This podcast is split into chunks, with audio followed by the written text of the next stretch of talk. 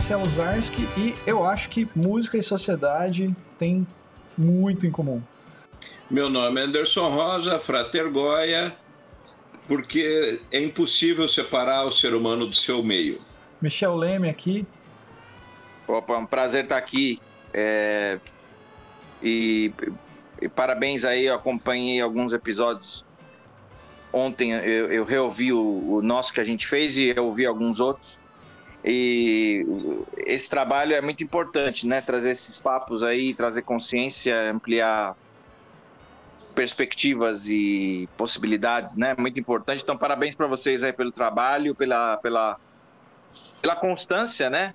E, e, o, e o mundo precisa dessas coisas, né? Essas coisas que a gente faz com amor, né? Legal, valeu, obrigado, obrigado cara. Obrigado. Valeu mesmo. Então é isso aí, galera. A gente está é, abrindo uma ideia de papo novo, né? O Michel já participou do programa, né? Como ele mesmo falou. E no, num conceito mais de bater papo sobre ele, o trabalho dele e tal. E a gente está abrindo essa, essa, essas temáticas né, para falar da relação da música, da arte com, com o meio social também e outras coisas. É, outros temas que vão vir por aí. E hoje, né, especificamente, a gente vai estar tá falando de, mais ou menos nesse sentido, né, da, da relação social com a música e, e, e o mundo que a gente está vivendo, né? Isso depois do nosso da nossa vinhetinha.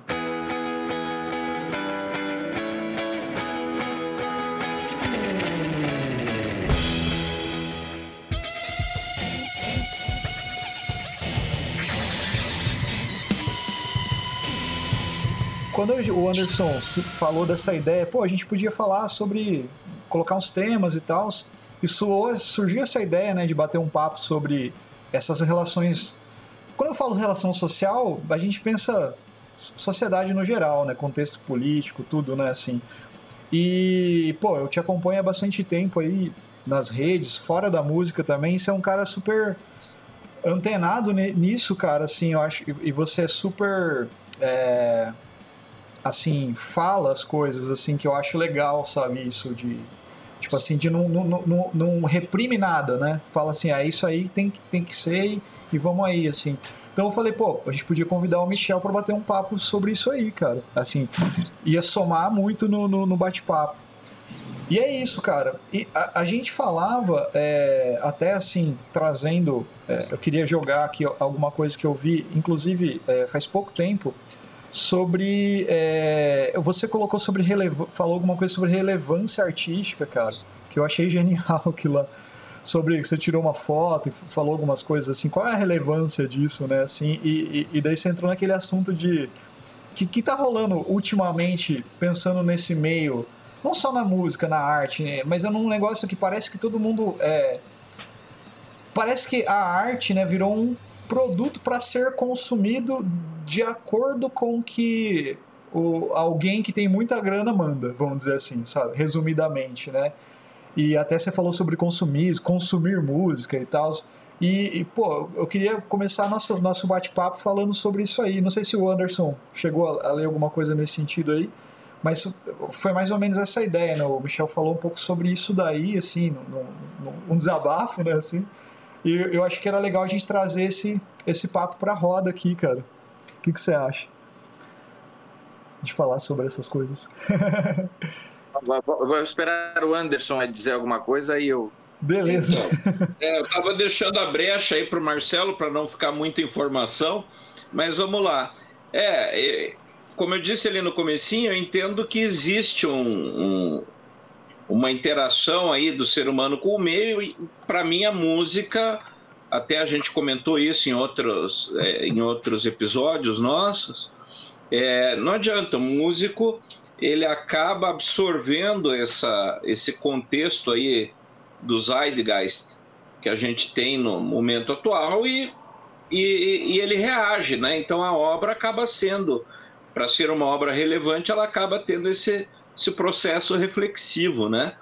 Mas, no entanto, você, por outro lado, hoje tem uma sociedade não só de consumo, é, mas como um desespero em ser notado, né? Das pessoas fazendo aí música de um minuto para TikTok e tal. é, e considerando uma obra como se fosse uma obra relevante, né? Então, eu acho que fica isso aí, né, para pensar. É, a, a, minha discussão, esses, essas postagens que eu fiz uh, mais recentes, uma que eu falei sobre o tal da relevância artística e essa outra sobre consumir música, é tão louco isso que no episódio que a gente gravou, eu falei de como a pessoa consome música e, e eu tava. E eu reproduzi essa merda, entendeu? Então foi ótimo ouvir, porque quando se fala de. de quando se traz uma discussão, é, eu, eu procuro trazer com, com a seguinte consciência: eu não tenho a verdade absoluta sobre nada, por isso que eu estou trazendo uma discussão. E ficou, obviamente, é, ficou evidente que essas discussões são para todos nós, não é porque eu estou trazendo que eu já sou um mestre em qualquer coisa, entende? Então é a mesma coisa, não é porque eu estou trabalhando com aulas de música que eu seja um mestre sobre qualquer outra, qualquer é, é, assunto sobre música. A gente está sempre aprendendo. Então a partir desse ponto, tudo fica mais, mais leve e razoável que eu, eu acho que é o. Leve no seguinte sentido, não para ficar agradável e não ter tensões, sei lá, ou evitar conflitos, mas eu estou dizendo leve no, no sentido de eu não quero carregar um peso que algumas pessoas aceitaram carregar, que é a túnica do mestre, manja? Uhum. O cara que aceitou isso, ele fez um contrato com alguma coisa que não é muito legal, porque ele, ele quer dizer que ele é um mestre, então ele não erra mais. Só que aí vem a vida e vai fazer o cara errar daqui a dois segundos. É, a vida é implacável nesse sentido. Então, é, falando dessa discussão, por exemplo, eu ouvi esse papo relevância artística, eu ouvi aqui e ali, e aí eu fiz esse questionamento. Que história é essa de carimbar de novo, agora com outro termo, relevante, este artista é relevante, eu carimbo ele. Aí veio uma resposta muito rápida. Eu ouvindo o podcast do Vini Nicolaiuta, é, ele diz: Você está vivo, então você é relevante. Ponto. Acabou. Então, é, você está fazendo a arte de uma forma honesta, você está no teu processo aí, está jogando fora o que não serve, então isso é relevante, cara. Não tem essa. Não, a gente tem. Não tem que. Isso parece uma curadoria, entendeu? Parece uma curadoria, de novo. Ah, este artista é relevante. Então, quem, quem está emitindo esta, este, esse julgamento, né? É o, um curador, está funcionando como curador. E aí eu quero cortar isso. Quero cortar isso da minha vida. Eu começo a partir de mim. E aí eu trago a resposta, a, a questão, a, a, discussão na sociedade. Outra coisa é essa questão do, do consumir música. Cara, consumir música é um termo feito para diminuir de novo a música. Porque, cara, a música, você tem uma relação com ela que é muito mais do, do que consumo. É uma relação de abertura da mente, é uma relação emocional, é uma relação de descoberta. É, para quem estuda e toca, é uma relação de sentido de vida. Como é que vai se fechar apenas em consumir? Então o sistema, através dos seus agentes, né, que são vários, é, o, o, produtor, né, que, que, que, chama a música de sabão, né, ele fala, ah, vender música é que nem vender sabão. Uhum. E obviamente vender é, é como vender sabão, então produzir também. E a gente sabe que é assim. Então por que eles não deixam logo claro que eles odeiam a música? Né? Isso para mim fica bem claro. Esses caras não gostam de música, eles gostam de dinheiro e de hum. poder, né? De, de ter de ter um séquito, né? De, de, de, de grupos e, e puxa-sacos. Por que, que, eles não deixam logo claro isso? Para mim é bem claro. Uhum.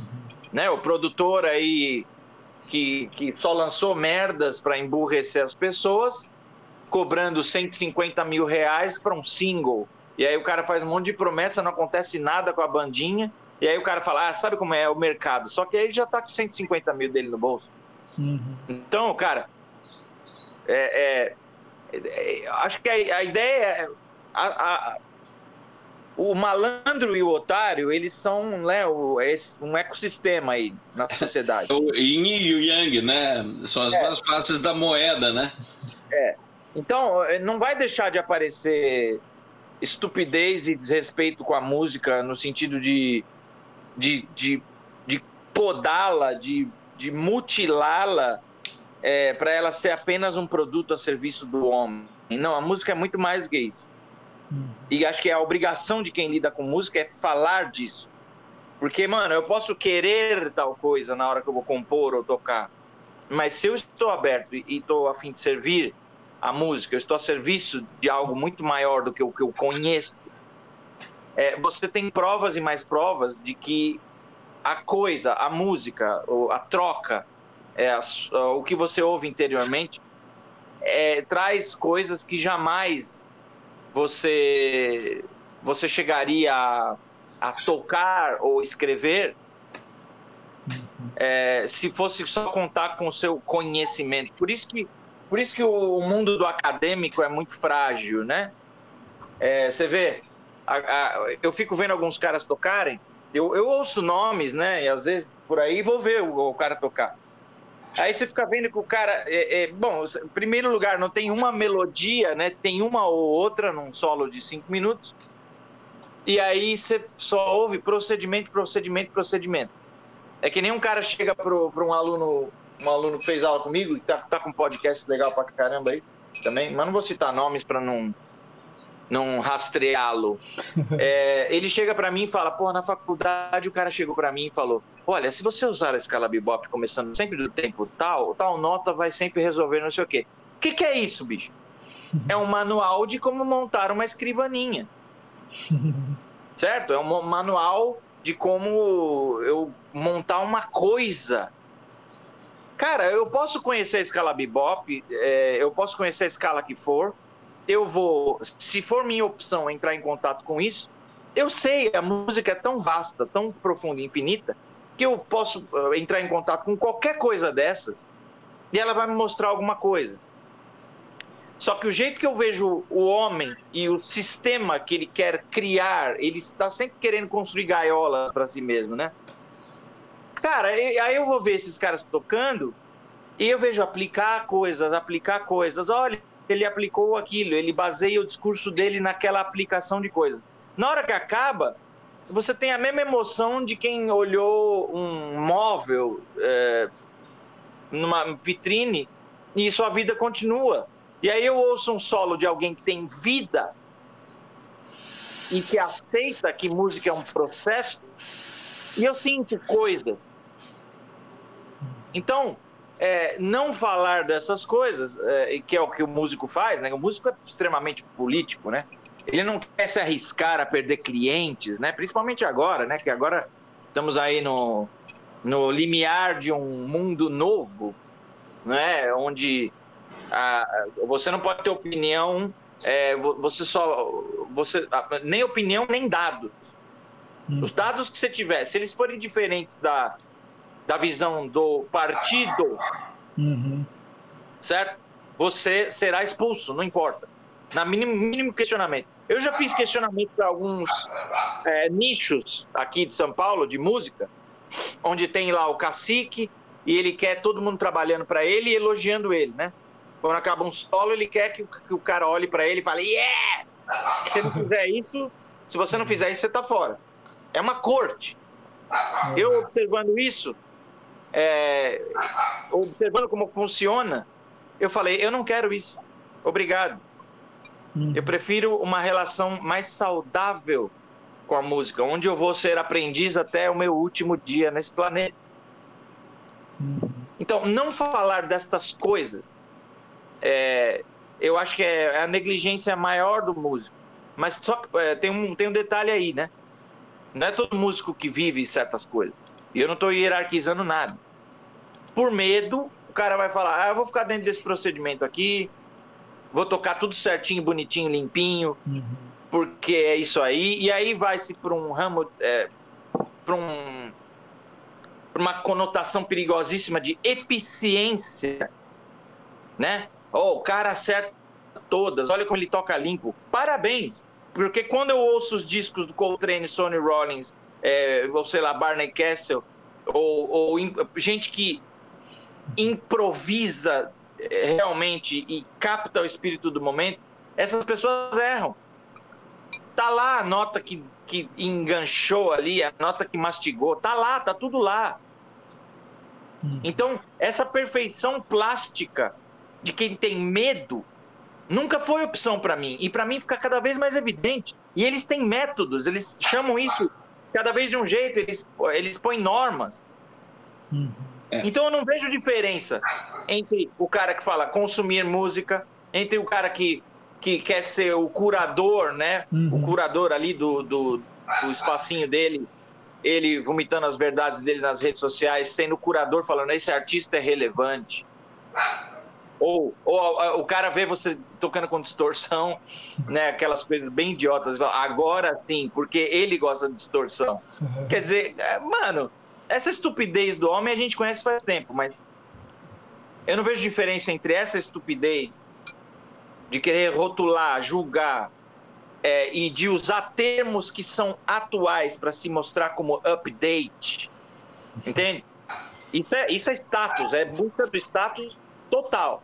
O cara usa esse negócio. Esse artista é relevante. Esse artista.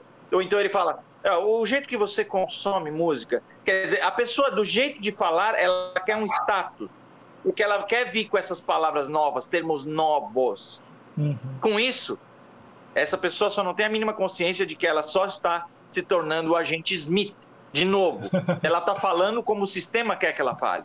Uhum. E para mim, o, o, professor de música que vem com esse procedimento todo aí, né? Tipo, começa a escala tal, no tempo tal, e você terá tal resultado, é a mesma coisa.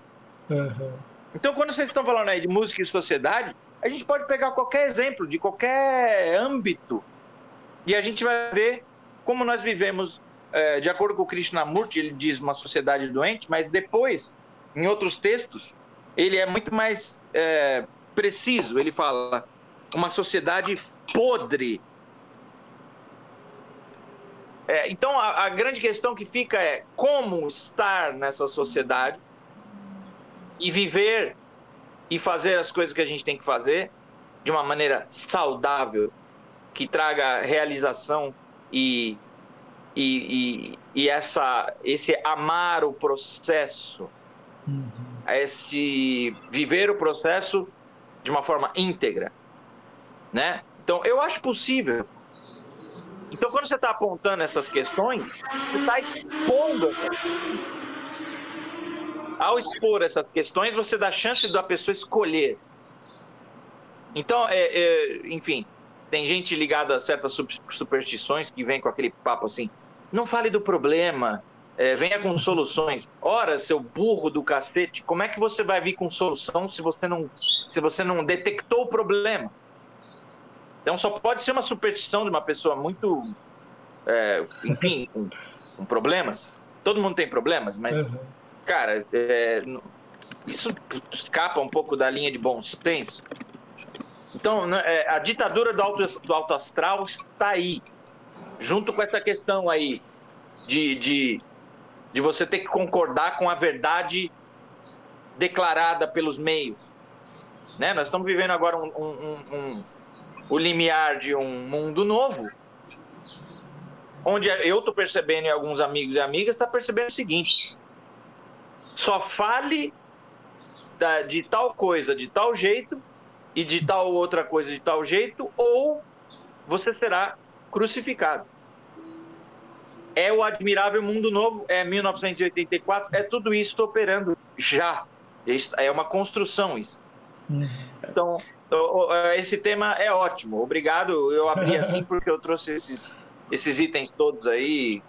Me desculpem se é meio longo, mas, cara, eu prefiro que a gente vá fundo.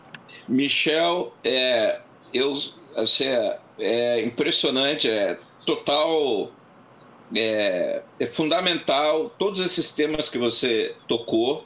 É, eu vou ter que começar de trás para frente e vou ter que cuidar para não me estender muito, porque senão o Marcelo briga comigo depois. Ele não fala nada no ar, mas depois ele diz assim: pô, cara, você tem que falar menos. Sabe? Então, o Marcelo, mas essa... Marcelo, Mentira, o Marcelo rapaz. não briga, ele, ele não briga, ele só sai flores dele. Ah, mas flor também tem espinho, né?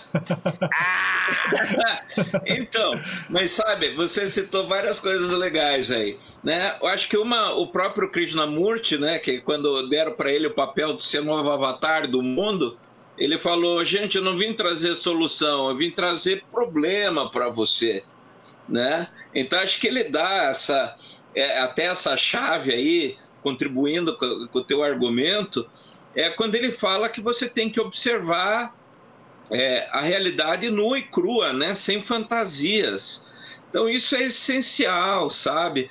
É, o, teve um entrevistado nosso lá, o, o, Daniel, que a gente conversou esses dias, e ele indicou um livro que é A Sociedade do Cansaço, que é muito interessante, que fala justamente isso, né? Ele vai tratar desse tema é, do cara. É, dessa, o Marcelo até citou agora há pouco o coach, né?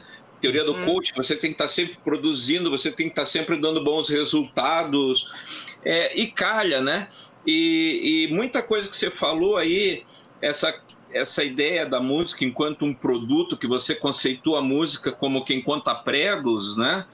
É, me lembra muito Andy Warhol lá na Factory, né? Quando ele pega o próprio Velvet Underground e, e coloca como um adereço para a exposição dele, né? Então, é, o importante era a exposição e eu precisava de um adereço, um tapete novo, então botou o Velvet Underground.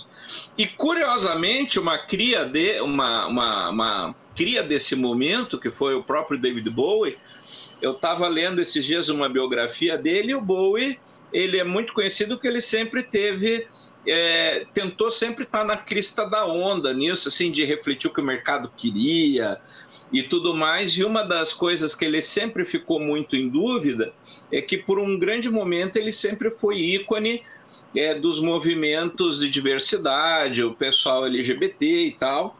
E aí teve numa, numa determinada entrevista, acho que foi ali na época do Berlim, é, da, da, da trilogia de Berlim, que o Bowie dá uma entrevista e fala assim, cara, eu sou hétero, eu não sou gay, eu não sou bissexual, eu sou hétero. E a comunidade gay cai matando em cima e fala, porra, você sempre foi um ícone pra gente. E ele falou, cara, eu sou um artista, o meu compromisso é com a minha arte. Meu compromisso não é com o movimento, meu compromisso não é com outras pessoas, meu compromisso é com aquilo que eu produzo. Então, se em algum momento eu me alinhei com isso, foi em função do que eu senti naquele momento, e não com uma camisa que eu vesti porque eu tinha que abraçar essa ideologia. Que eu não estou servindo uma ideologia, eu estou servindo a música, ponto. Né? Só que, como o próprio biógrafo levanta, é, o Bowie tinha tantas facetas que não dá nem para saber se ele mesmo acreditava nesse argumento.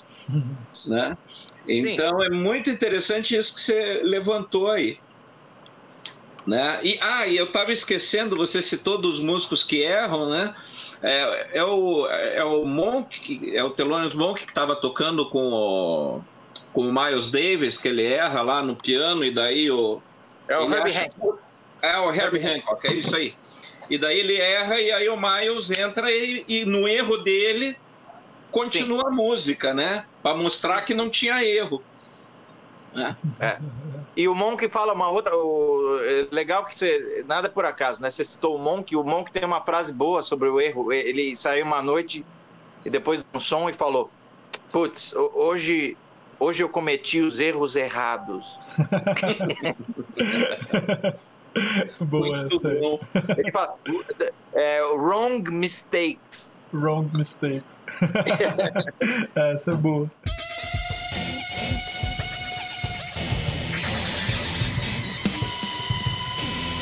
O, Anderson citou ali o, o lance do Bowie, né? Vou, eu vou pegar esse gancho aí.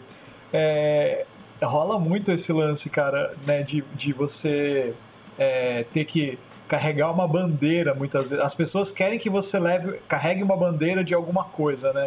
Tipo, que às vezes não é sua bandeira, né? Às vezes você tá com a cabeça na, na música que você quer fazer e a pessoa rotula você. Eu já falei isso para você no outro podcast até, porque eu li uma frase tua falando sobre rótulos e tal, você acha que você deve lembrar. Mas é Sim. que eu acho bem interessante. E eu vou pegar um exemplo bem simples.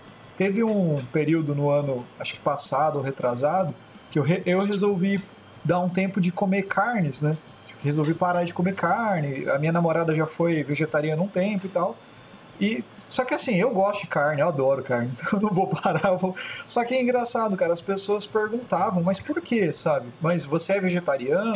Ou a mesma coisa que a pessoa te para na rua para falar sobre, sei lá, Deus, alguma coisa, falar, ah, cara, eu não quero ouvir e tal. Mas por quê? Você é ateu? Aí, sabe, umas coisas assim que você tem que sempre estar tá provando algo porque é diferente ou, ou porque a pessoa não entende, não sei. E, e daí, assim, a gente tenta ser o mais. É, essa história de parar na rua foi engraçada porque eu, é, aconteceu mesmo. Exatamente, justificando. E parou um rapaz para falar sobre a Bíblia, religião. Eu falei, ah, amigo, eu não quero ouvir. Tipo, eu tô passeando aqui com a minha namorada, tô de boa, sabe? Eu tenho o direito de não ouvir, né? Tenho isso, né? E ele insistiu, e ele ficou falando. Jesus te ama. Eu falei, não, eu sei, cara, tal, tudo legal. E foi, foi tipo assim. Aí eu, eu sei que ficou um tempão o cara falando comigo, cara, e, e, e, a minha namorada do lado, né? Assim, a gente conversando. E daí a gente saiu e nenhum de nós dois somos religiosos, assim, nem nada. Daí eu falei assim, será que eu fui grosso com ele? Daí ela falou, não, meu, você falou o que você tinha que falar. Tipo, você tem o direito de não ouvir o que ele quer falar. É que o cara não quis me escutar, assim, o cara não quis parar e falar, não, tudo bem, você não quer ouvir, então eu vou procurar outra pessoa, sei lá. Mas rola muito disso, desculpa meu, meus exemplos aqui, mas rola muito disso daí, cara. Eu acho que na música hoje, né? O Anderson falou do Bowie, mas rola de, de outras pessoas, né? Eu vi uma entrevista, cara, eu não lembro agora se a gente falou com o Digão uh, um tempo atrás, né? Pô, brother de vocês ali, assim, e ele, acho que ele comentou alguma coisa disso também. E eu vi uma entrevista desses caras da gringa também falando sobre música. Acho que foi até o, o Rosenwing que falou. Que ele falou assim que, que a música tá na cabeça dele e, tipo. E, e os outros caras que você vê que tocam, assim, que são. Pô, Herbie Hancock, os, os caras que a gente escuta, né? eles têm esse mesmo pensamento, eles não ficam carregando, ah, eu sou um músico fusion, eu sou, ah, mas que som que é esse? Ah, meu, vai ouvir, né? Tipo, tipo isso daí, né? É, cê, cê, provavelmente você é um cara que sente isso pra caramba, né? na, é, tipo, no meio que você tá tocando, né? É, ainda mais assim, São Paulo, que é um lugar bem maior do que aqui, né? Deve ter muita gente tocando, tentando carregar uma bandeira muitas vezes, né? O que, que, que, vocês acham disso aí, galera? É, é, engraçado quando você fala quando você fala agora de São Paulo, né? É, uhum. é, qual, qual, é a diferença é, agora de São Paulo para Campo Mourão? É. É, a gente está falando de um mundo que passou. Eu espero muito, eu preciso tocar com pessoas, certo? Sim. Isso é o que mais me interessa nessa questão. É, falando de como eu faço as coisas, isso é o que mais faz falta. Mas quando a gente fala é, de São Paulo, é, se a gente estivesse conversando disso em, em, em, janeiro de 2020, é, eu teria uma visão. Mas agora, cara, eu, eu... o que, que é São Paulo, né? É, é a janela da, do apartamento de cada pessoa. É, qual é a diferença, entende? Então, uh, mano, é, é, é, é, difícil, porque se a gente for pensar na, na, no nosso convívio social, desde a da, da pré-escola, por exemplo, é, o, o que mudou em relação ao, aos, vamos dizer, os arquétipos, né? tinha o, o, o cara que era mais fragilizado, que as pessoas humilhavam, perseguiam. Tinha o valentão, é, tinha o engraçado, tinha a menina bonita, tinha a menina que era dita como feia e, portanto, era outra pessoa humilhada. O que que mudou? O que que mudou para quando as pessoas ficam adultas e, e vão para o mercado de trabalho, seja ele qual for? Mano, é, tem relatos, cara, que é, é, um amigo meu me contou de uma, de uma amiga dele que estava fazendo um tratamento é, de câncer e tal, e ela estava trabalhando ainda e ela perdeu o cabelo. E sabe o que aconteceu, cara? Ela foi humilhada pelos colegas por causa disso. Puts. Então, mano, quando, vamos. Acho que nada, nada é por acaso. Quando o Krishnamurti fala que é uma sociedade podre, uhum.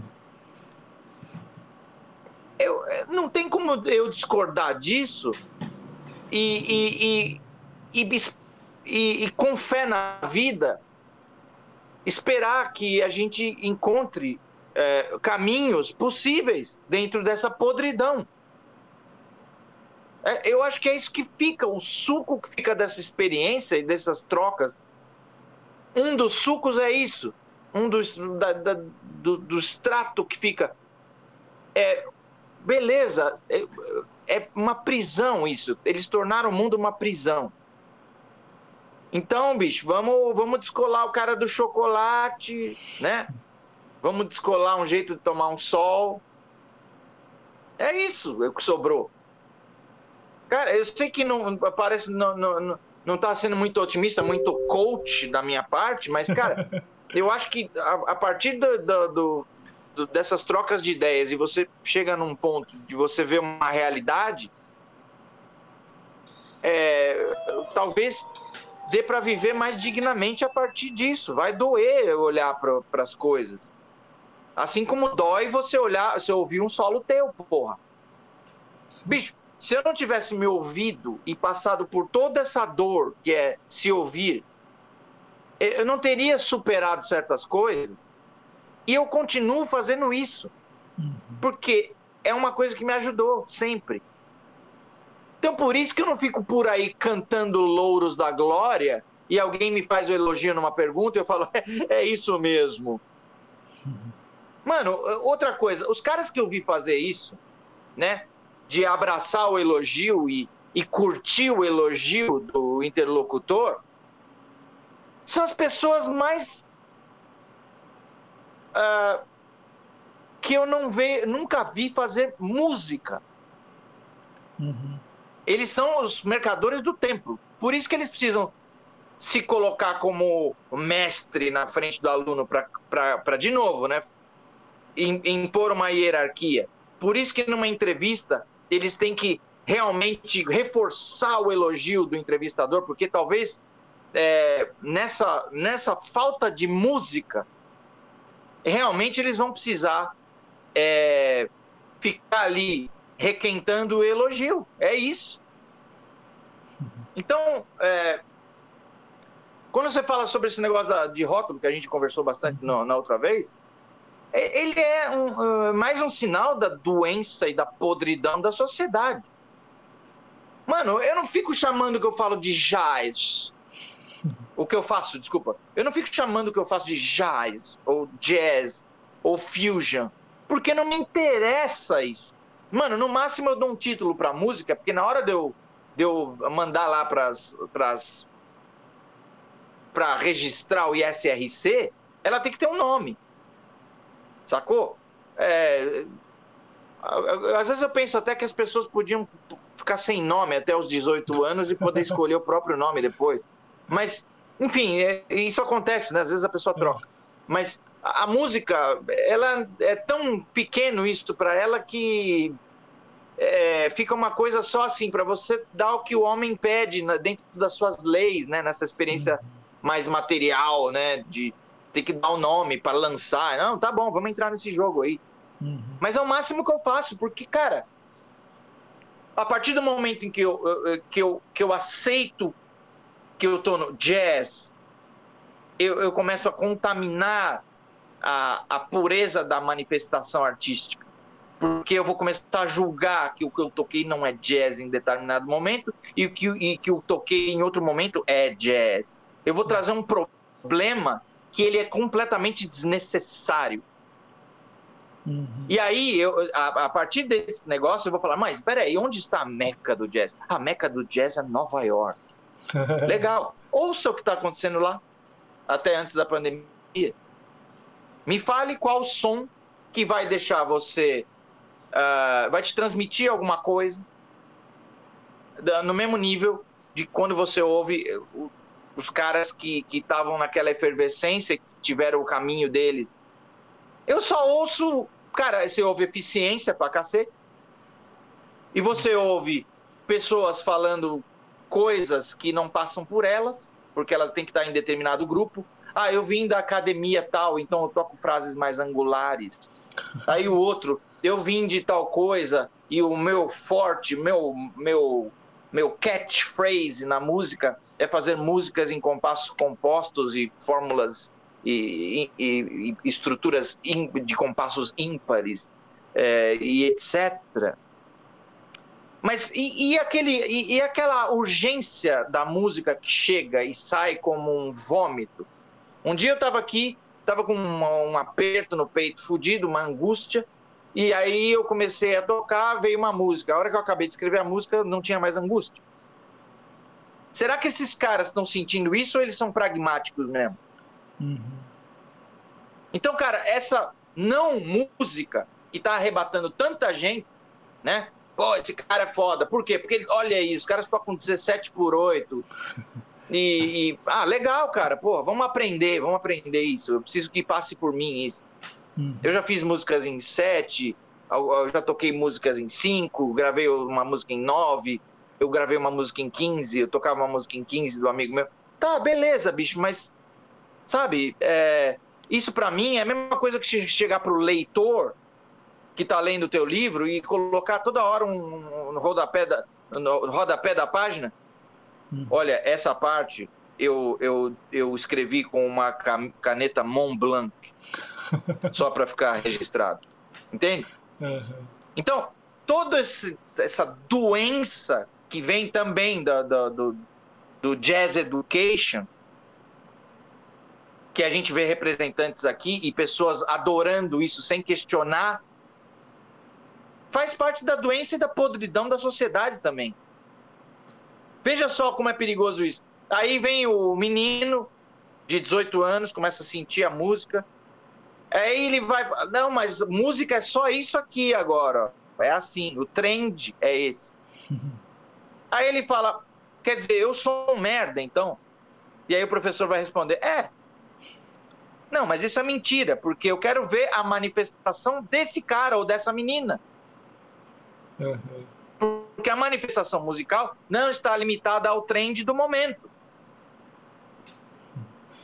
Entende? Então, essas, esse adotar um, um novo hype, esse estar na onda porque estão fazendo, é a mesma coisa que rotular, é a mesma coisa que chamar de rele artista relevante, é a mesma coisa que é, falar sobre consumir música, entre aspas.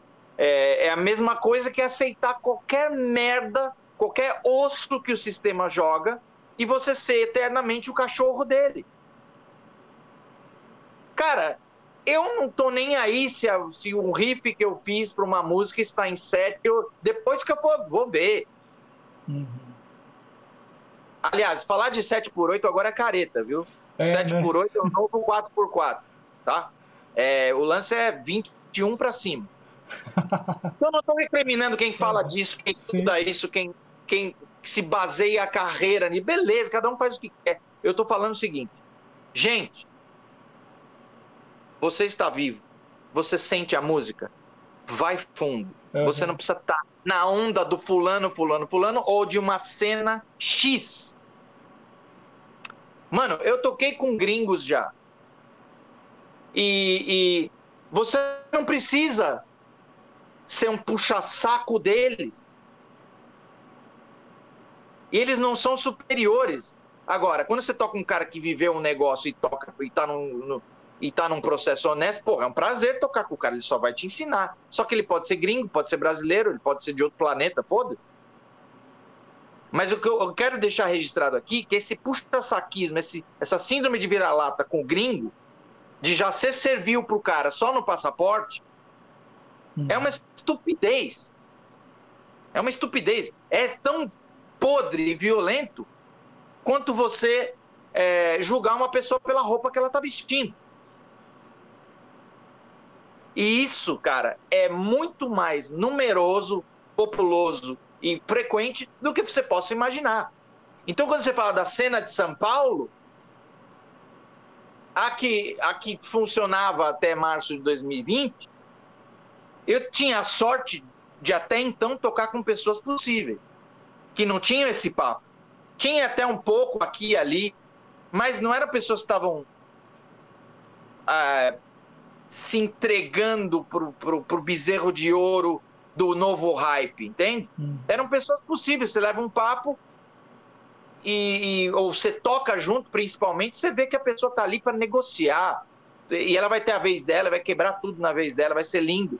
Só que na hora dela, dela ah, acompanhar teu solo, ela agrega ao teu solo, ela não está disputando com você, hum. ela não está estudando é, é, como é que é?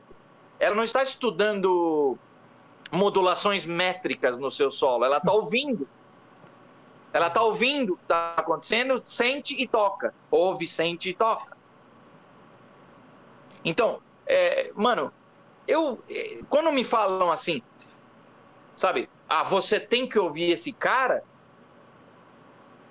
com base em quê? Uhum. Na maioria das vezes, é porque o professor falou para essa pessoa ou alguém falou para essa pessoa e ela adotou o que ela pode para ela pode ser o novo Ayrton Senna, né? Porque nós estamos sem ídolos, não é isso? Hum. Pessoas precisam de ídolos para viver. Eu não preciso de ídolo para viver. É. Eu, eu, acabo ouvindo a música dos caras que eu acho excelentes e tiveram, um, enfim, uma, uma viveram a música de uma forma belíssima, honesta mas eu não tenho quadro deles. Certo? O Miles Davis batia na mulher, caralho. Eu não vou pôr um quadro do maluco desse. Mas como eu vejo quando, como ele fazia com o grupo dele, é um puta lance. Agora estão falando que Gandhi era estuprador, né? Mas, bicho, essa frase, seja a revolução que você quer ver na sociedade, é fodida. Eu preciso testar em mim. Então o ser humano é complexo. Eu não vou ter ídolos. Mas não, os caras querem ídolos. Aí vem, ah, você já ouviu? Você, você tem que ouvir esse cara. Ele é o cara mais quente de Nova York. É mesmo. Siga aí com a sua fé. Qual é a diferença desse cara que te abordou na rua com a tua namorada e esse cara que vem falar para mim, você tem que ouvir esse cara?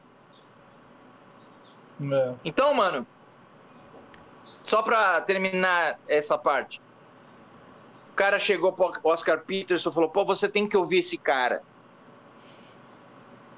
E aí o Oscar Peterson falou: tá bom. Aí o Oscar Peterson foi lá assistir o cara. Ou se encontrou com o cara e o cara começou a tocar.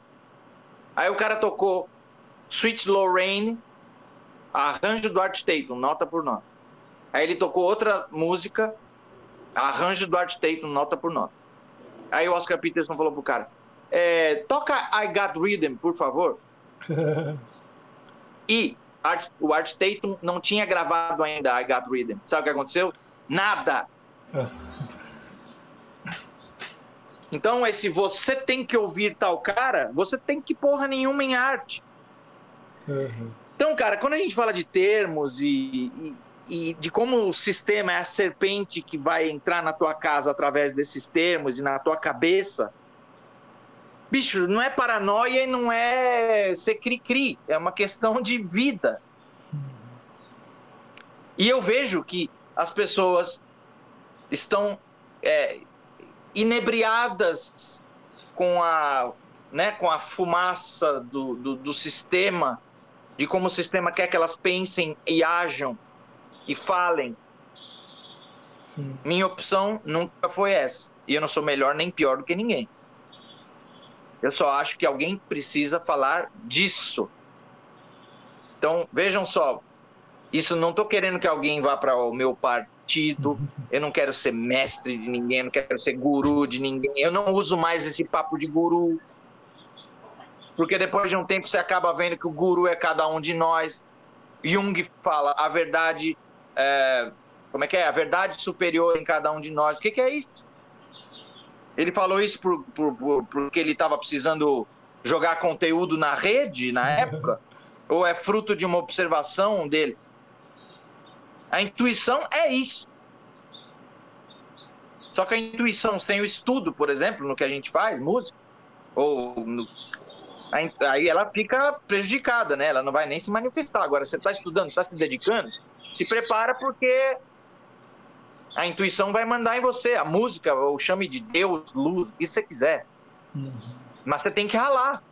É aquela coisa. Eu quero que a inspiração me pegue trabalhando.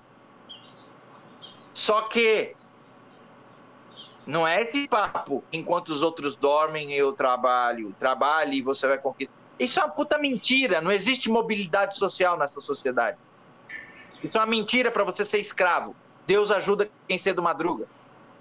Isso é mentira. Isso é um papo do sistema.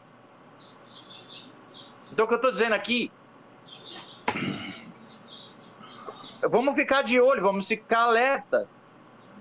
Não dá para aceitar o, o, o oxigênio que se respira assim tão facilmente. Ah, todo mundo está falando disso, então se todo mundo está falando disso, eu não quero, em primeiro lugar. Agora, eu quero ser diferente, quero, é um marketing meu. Não, cara, é uma questão de vida. E ninguém está falando disso. Sabe por quê? Porque dá trabalho pra cacete. E outra, falei para vocês aqui antes, ó, eu ouvi o outro episódio para sacar como melhorar, assim como eu faço com as minhas gravações tocando. Falar disso, a gente vai errar. É um processo. Só que quando você fala dessas coisas, você está trazendo para tua vida. É, bicho, não é uma coisa leviana. Nós não estamos aqui falando para jogar conteúdo na porra da rede. Então, fica aí a, a o convite à reflexão. É, é, é vasto esse território. É. Faz o que tu queres, já de ser o todo da lei, já dizia Alistair Crowley. É, Crowley já veio com essa, né? Qualquer pessoa que venha cagar regra para você, no real ele está querendo que você dobre o joelho, ele quer te escravizar, ele não quer te libertar. Ele, ele dizia: não siga ninguém, nem eu. Porque Perfeito. a partir do momento que você é, segue, que seja o Crowley, que você considere ele como um ícone de liberdade, você vai estar fazendo a vontade dele, não a sua. Né? Perfeito. Né? Então você precisa. É, é, a liberdade ela é um valor absoluto. Ou você tem, ou você não tem. Né? E a partir do momento que você começa a responder é, é, para outros, por outros, você deixa de responder a si mesmo. Né? Isso é essencial. Né? É, eu levo isso como uma regra de vida para mim. Eu já me enfiei em muito buraco de rato por causa disso, né? Ah, mas ou eu sou honesto comigo e na realidade quem deita cabeça no travesseiro sou eu, né? Ou eu simplesmente me conformo e essa não é a atitude que eu quero para minha vida. Né? Então, é, é, é, é muito é, importante essa, essa discussão, inclusive esse, esse quadro nosso é, da música e sociedade. Acho que a gente vai tocar muito nisso é, a cada episódio é, e reforçar. É, por causa disso, quando você vê, você falou várias vezes aí, né, é essencial você é, ter uma formação de músico, é, porque não sai do nada, né? Você não tira leite de pedra. Né? Os alquimistas diziam, é preciso ter ouro para fazer ouro. Então você tem que ter. E quando você fala em intuição, eu sempre uso para os meus alunos o exemplo é, do alfaiate, né? A, a, intuição ela é o fio que une o corte do tecido. Então você tem lá um corte de calça, aí você pega a linha e a agulha, e faz ali, pronto, eu tenho uma calça. Só que a linha é 1% do todo. A linha é 1% da calça. Ela vai dar sentido à calça, mas ela é 1%. Eu não posso sacudir a linha na frente das pessoas e dizer eu tenho uma roupa, senão vai estar aquele da roupa do rei. Né? O rei vai estar nu. E, e ter o corte de calça também não significa que eu tenho uma roupa. Então eu tenho que ter as duas coisas. Eu preciso do corte de calça eu preciso da linha e eu vou precisar do alfaiate.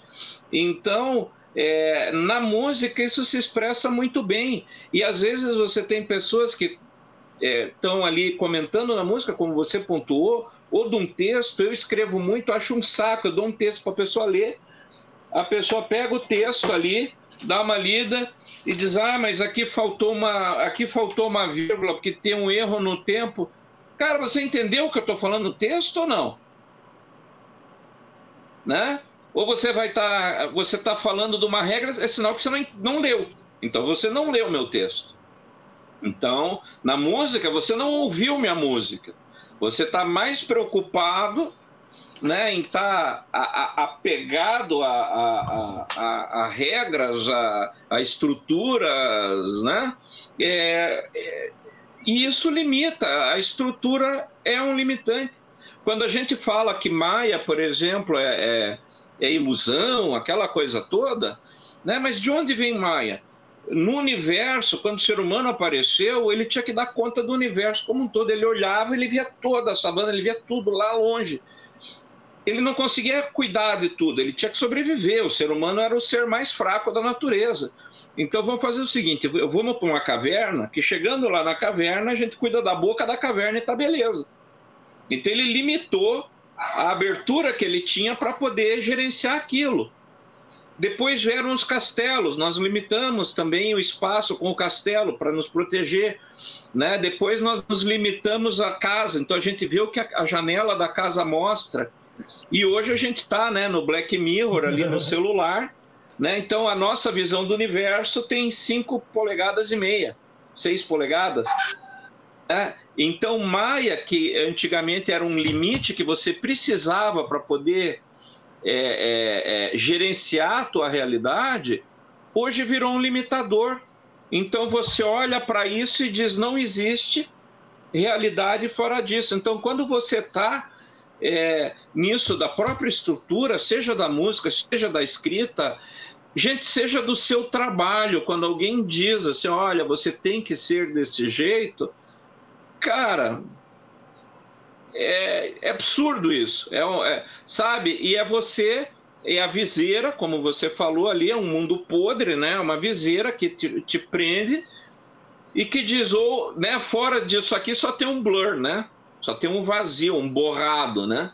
Não existe. Até que alguém é, é, é, é coloca a cabeça para fora. Não sei, eu acho que você tem mais ou menos a mesma idade que eu. Você deve lembrar de um seriado chamado, de um filme chamado Logan's Run, que era um filme de ficção científica que todo mundo quando chegava era uma sociedade é, distópica que daí os caras é, viviam até 30 anos e daí eles diziam que iam para um outro lugar, mas na realidade eles matavam, né? Até que um dia o cara sai da, do domo e ele percebe que é um bando de velho que manda lá. Aí eu falo, mas que porra é essa? Né? Então, é, a gente tem que sair, eu acho que o principal, você está tocando em, em, em coisa assim, nossa, minha cabeça está explodindo aqui, porque por mim esse, esse podcast viraria cinco episódios. Mas é, eu vejo que ah, um dos principais problemas que tem isso, tem a ver com isso, a necessidade do, do, de estar no hype, a necessidade de atender uma demanda global, a necessidade de ter milhões de seguidores, de ser aceito por uma grande comunidade. Cara, quem quer ser aceito por uma grande comunidade não é aceito por si mesmo. Então, a partir do momento que eu nego quem eu sou para atender uma demanda externa, já fodeu o troço. Já claro. acabou. Claro. Né? É, para mim é muito, é muito, é muito claro isso para mim. É muito claro isso para mim. E eu acho que na música não tem como. É, é, senão você vai só correr atrás daquilo que outros já fizeram. É, e como você disse, tem um dia que você está angustiado dentro de casa, tem um aperto, uma ânsia que, que tem dentro de você que precisa ser expresso. Aí você diz: Não, mas espera aí que eu tenho que arrumar o tempo disso aqui. Hã? Né? Como é que fica? Pois é.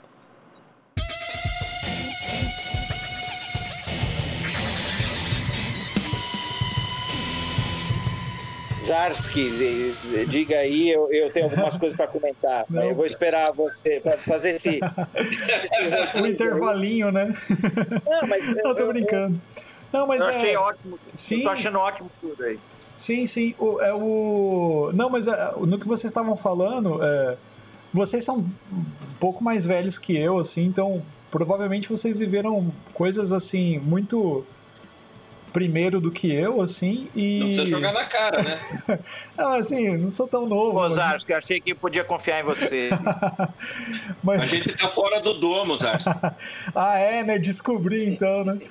Então, mas assim, é, aí eu fico ouvindo mesmo, tipo, eu fico pensando várias coisas, assim, a, até levando, tipo, e com aprendizado, né? Eu aprendo bastante com o Goya sempre, né? Como eu falei, né? É mais velho que eu e então a gente sempre está conversando e sempre a gente, gente sempre está aprendendo, né? Assim, é, é, eu, eu, sempre fui um cara é, aberto a tentar aprender coisas assim.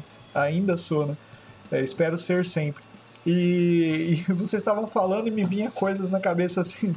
O Michel, o, o, acho que foi o Michel falou do chega um rapaz novo lá e vai aprender alguma coisa. Você tem que fazer isso, senão você tal.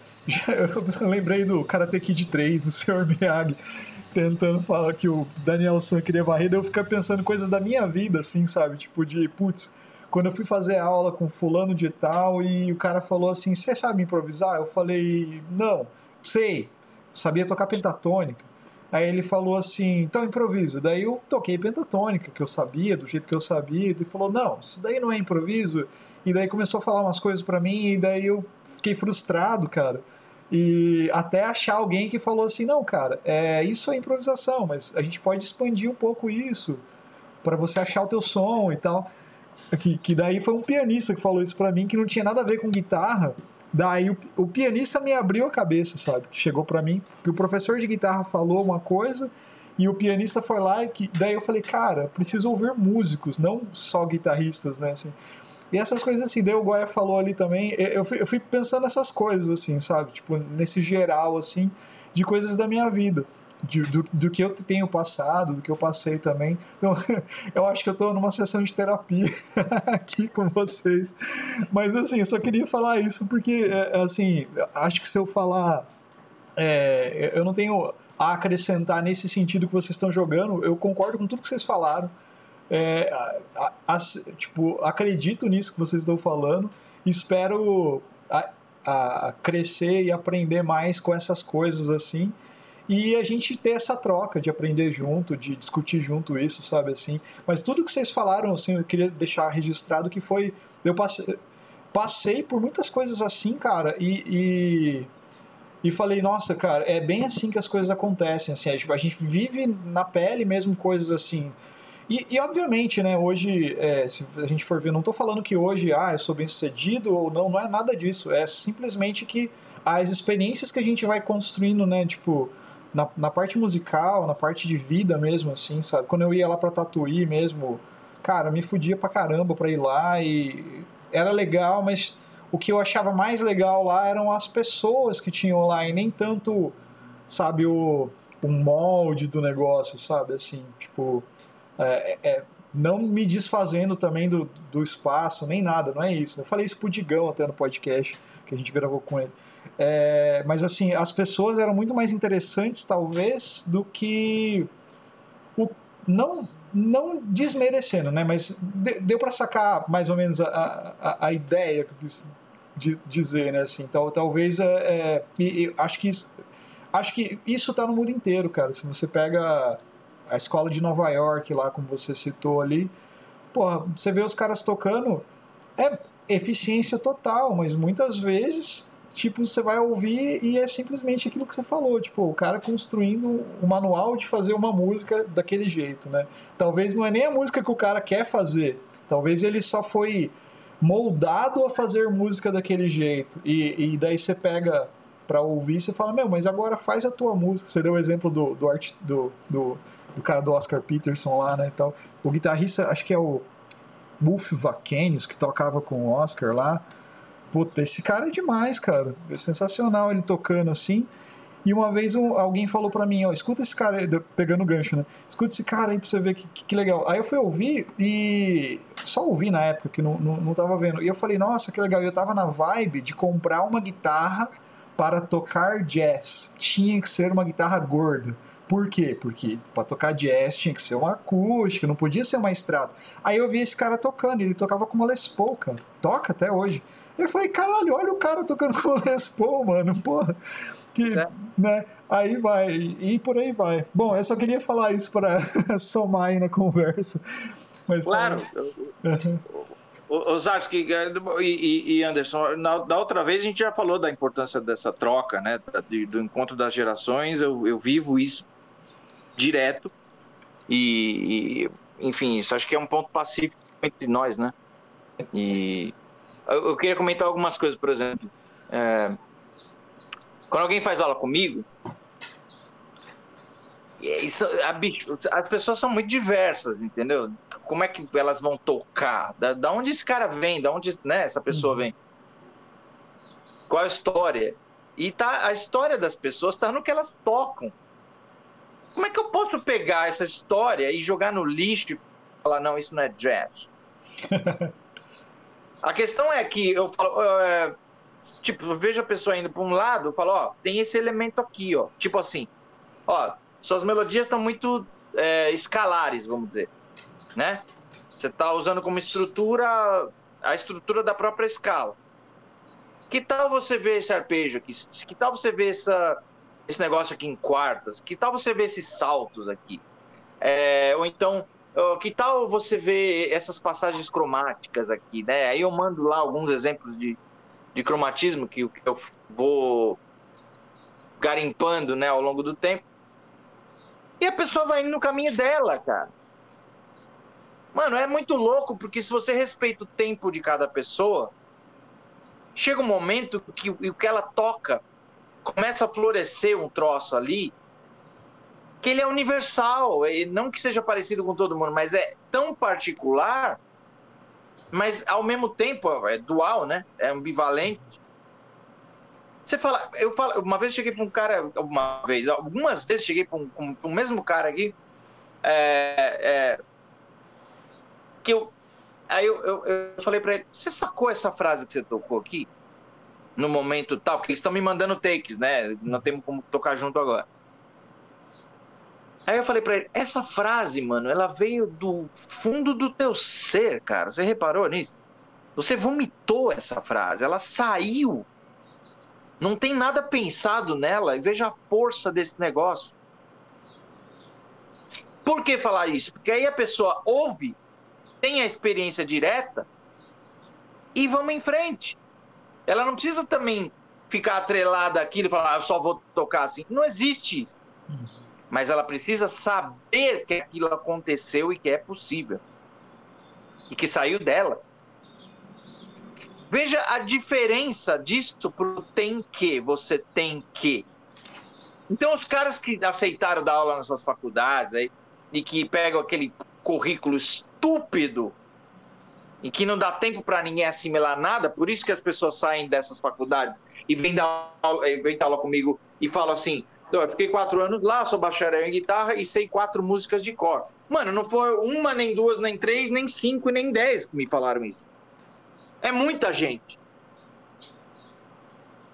Então, é, é isso é um sintoma da coisa, é um sinal de que não está sendo respeitado o tempo de cada pessoa. Por isso que perguntado sobre a faculdade, né, única, verdade única do mundo, né, no jazz, a faculdade lá da América, chegaram por José Avinu, na cantina lá do Souza Lima, onde eu dava aula, falaram, oh, o que, que você acha da faculdade tal? Ele quase engasgou com a comida que ele estava almoçando, e ele respondeu, aquilo é um açougue. Fecha aspas. Uhum universidade da qual o Kate Jarrett foi expulso. E aí fica todo mundo endeusando essa merda como se fosse a verdade única. Ora, pelo amor de Deus, aproveite o que tiver de bom. Uhum. Se o cara é burguês vai para lá ter essa experiência, mano, é, vai.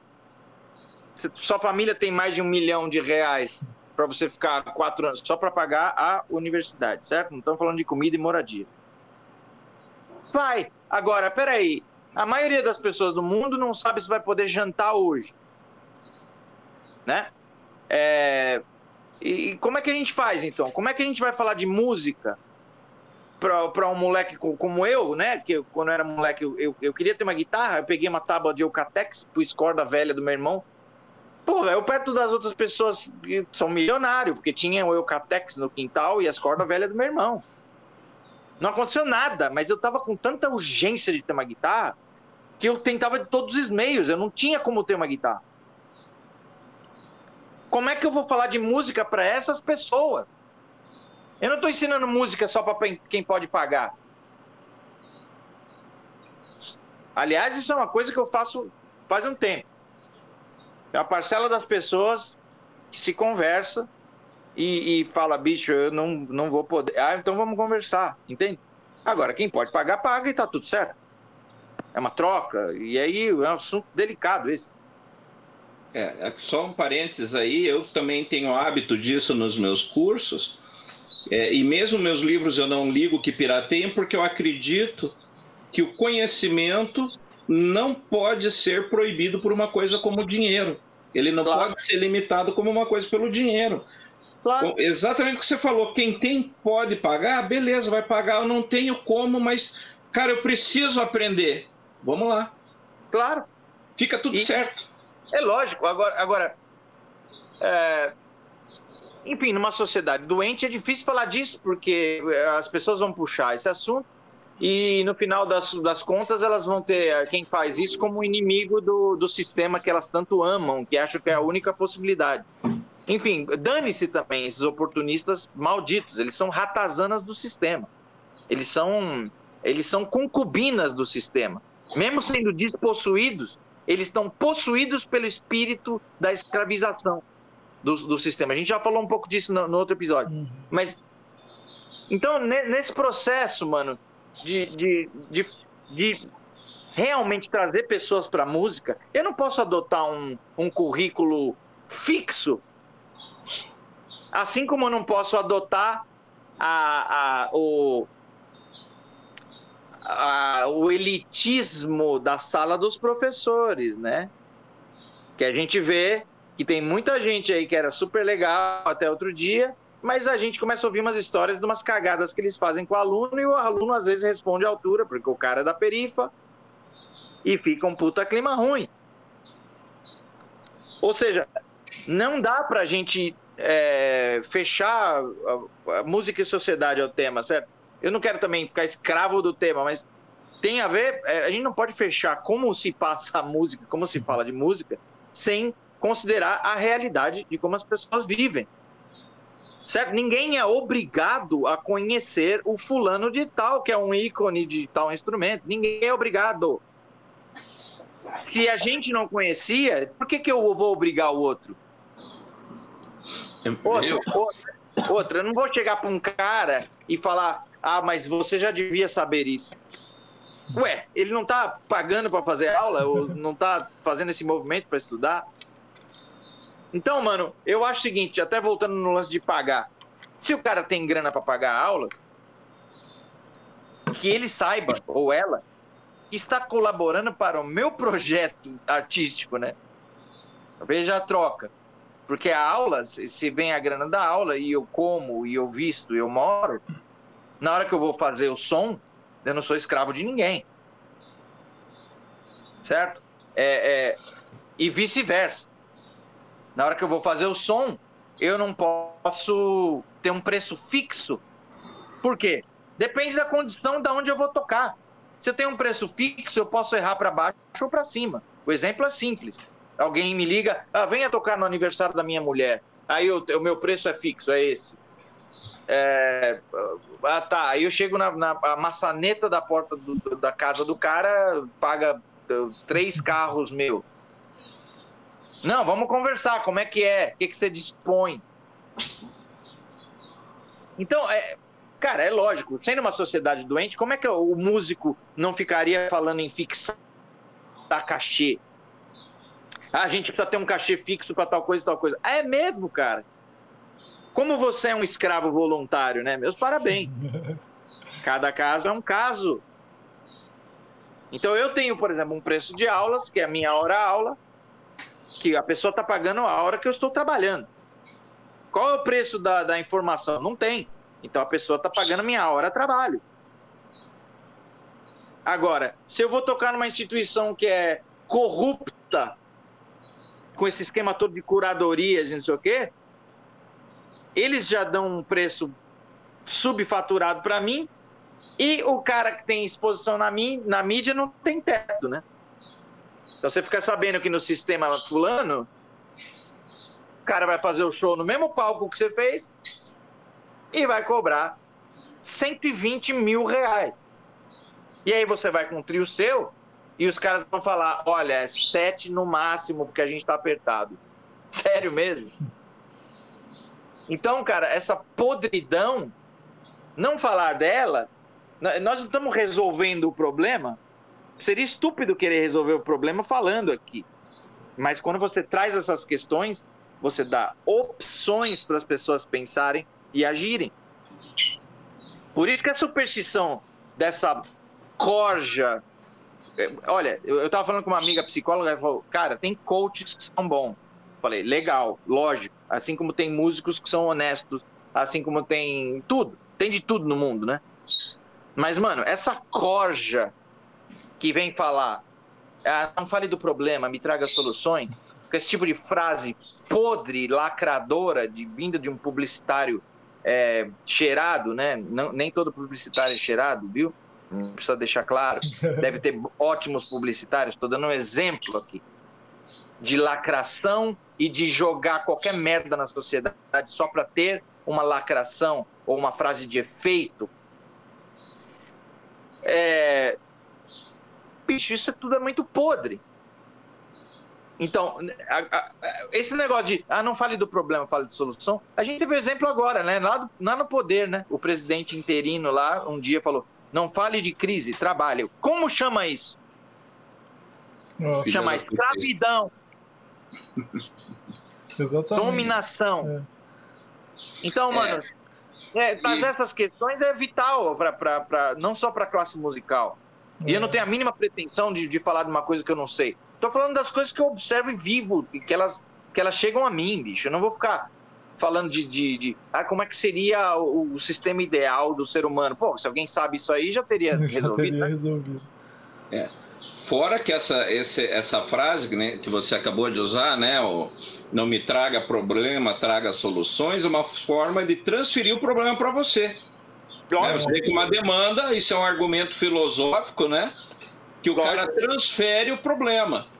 Claro. Né? Então, no fundo, o que a pessoa está dizendo é: eu não sei resolver. Tipo né? isso mesmo. É, entende? Então ele diz: então você que resolva. Né? Ou eu não vou lidar com isso, você que se vire. Né? Na verdade, essa frase tem isso embutido, né? Tem o brinquedinho seja, embutido. Continua. Eu não trabalho, você trabalha. Eu só colho os lucros do seu trabalho. É, é mais ou menos isso. Essa é a relação de troca dessa galera, né? É, é isso aí. né? Isso aí. Oh, Esse é o sistema. É, galera, tá bem legal o papo. Tô curtindo pra caramba. Mas é, eu acho que a gente tem que ir para um caminho final que eu tenho um compromisso daqui a pouquinho, senão ficaria mais. É... Só para mim é, pontuar umas coisas que eu achei legal nesse, nessa, nesse papo teu aí no final, Michel. O, o lance de, de o, o Goya também falou isso, né? O lance de você quando o aluno chega para você, você ele tem toda uma história, né, que ele vem carregando, né?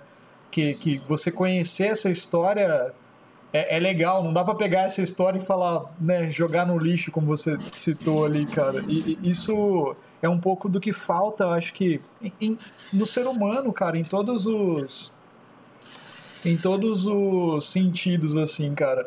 A gente. É, sei lá, dá a impressão de que a gente não. A, a, toda, toda a vivência que a pessoa tem é, não, não, é não vale nada por, porque a sua vivência vai ser sempre melhor vamos dizer assim sabe ah se chega alguém para você vou dar exemplo na música né chega alguém para você e fala não tá errado isso que você aprendeu, vamos por aqui que esse é o caminho. Sem você ouvir essa pessoa, sabe? Então eu acho é, falar isso, né? Isso que você falou e trazer isso mega importante para as pessoas ficarem. Para quem for ouvir o podcast depois, ficar ligado nisso, sabe? Ah, você tá procurando, sei lá, estudar música ou o que seja na sua vida, é, pensa nisso, sabe? Você é importante, né? Você tem essa. O fato de que nem você falou lá no começo, né? O fato de você existir já é importante já. Então já te torna relevante, né? É, é, exatamente, né? Então é, eu acho que isso é, é, é legal de deixar frisado, cara, assim, para a galera. Isso resume muita coisa que a gente está discutindo, assim. A gente é importante, sabe? Não é porque alguém falou que você é importante, é que você existe, cara. Você é alguma coisa, né? Isso, isso, isso é legal de, de pensar, né? Mano, não, não parece essa coisa assim do cara, ele conhece a, a, a menina e fala para ela, esqueça todas as relações, agora a sua história começa do zero. É, Sabe, o que, que é isso, bicho? Isso é auto-marketing, caralho. Uhum. Todo mundo carrega uma bagagem, bicho, que porra é essa? Uhum. Entende? Então, Sim. mano, as pessoas que vêm estudar, eu, eu, eu citei isso já, mas eu, muitos carregam traumas. Agora, eu não sou psicólogo, a única coisa que eu posso fazer é, é, é, é, trazer como eu me relaciono com a música para essa pessoa, para ela ter opções. Sim. Sabe? E, e, é muito mais difícil você dar aula assim? É. Dá muito mais trabalho? É, mas é o seguinte. Eu durmo bem. uhum. Saca? eu não estou impondo porra nenhuma para ninguém. É, as pessoas que fazem aula comigo não estão por aí repetindo os meus exercícios ao vivo. É, porque, inclusive, nem tem isso, entende? As pessoas já fizeram tanto isso antes que eu vou direto para as músicas com ela e vou direto para ouvir e comentar e direto no, no, discurso delas, que é o que ninguém faz.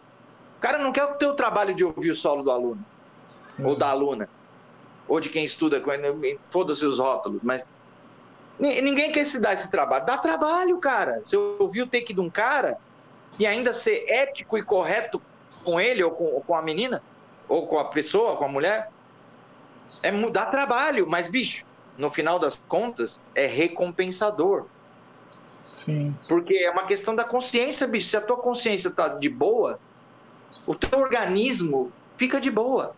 Se a tua consciência tá uma merda, mesmo você pondo a couraça do seu auto-marketing, né, do generalzinho, espere a resposta do corpo, querido porque ela não vai ser legal. Verdade. Fala, Goya. não, senão vai ficar muito extenso. É, não, mas é, gente, é isso. É, é, na realidade, é, não tem. Eu acho que é muito um exercício do pensar. Né? Eu acho que o principal objetivo acaba sendo esse: colocar a pessoa para pensar. Pode ser que alguém escute esse podcast e diga cara, que monte de merda. Ok, não serviu para você. E pode ser que alguém ouça e diga, cara, vou ter que pensar melhor nisso. Isso bagunçou minha cabeça. Né? É, e aí para ele vai ser interessante. É, então a ideia não é a gente colocar uma, uma, como até o Michel citou no começo, não é a gente colocar uma verdade absoluta. Exato. Mas que você tenha a tua realidade, a tua verdade a partir daquilo que se absorve. Pronto tá tudo certo, não, né? não tem. É, e todo mundo é relevante, menos os babacas, eles são irrelevantes por natureza, né? Total, total, total. Quem tá, quem tá reproduzindo toda a violência até que sofreu, uhum. é, bicho, pelo amor de Deus, cara, corta esse essa porra desse, desse ciclo maldito, sabe? ah, eu fui maltratado quando eu comecei a tocar, fui humilhado, então por isso vou, chegou a minha vez. Sério é. mesmo, cara? É o oprimido que quer virar opressor. Isso aí é conhecido, cara. Isso é. não, não, dá certo. É não dá certo. Pode parecer que dá certo um, um, tempo porque a pessoa se prevalece na sociedade de competição. Só que essa, essa competição é a podridão da sociedade manifestada. É verdade. Então, é. Pô, e, é, e gente...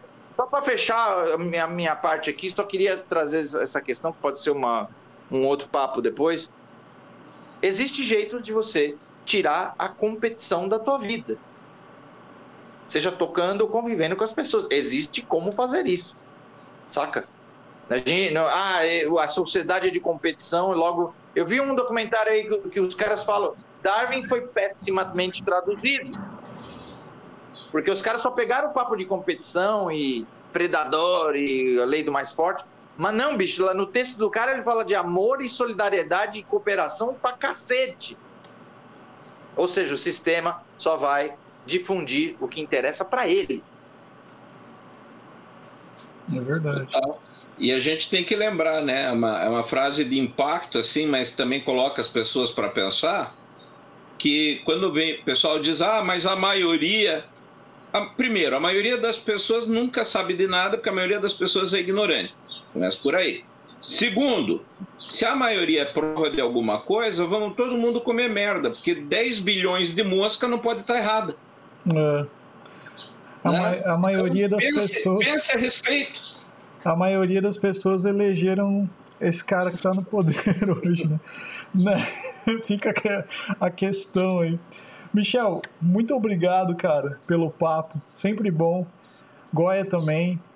Isso aí, sempre somando. Com certeza, quando precisarmos conversar mais e, e, e deixar essas conversas registradas para ver se a gente aprende e consegue espalhar coisas boas aí, a gente vai convidar você novamente, com certeza.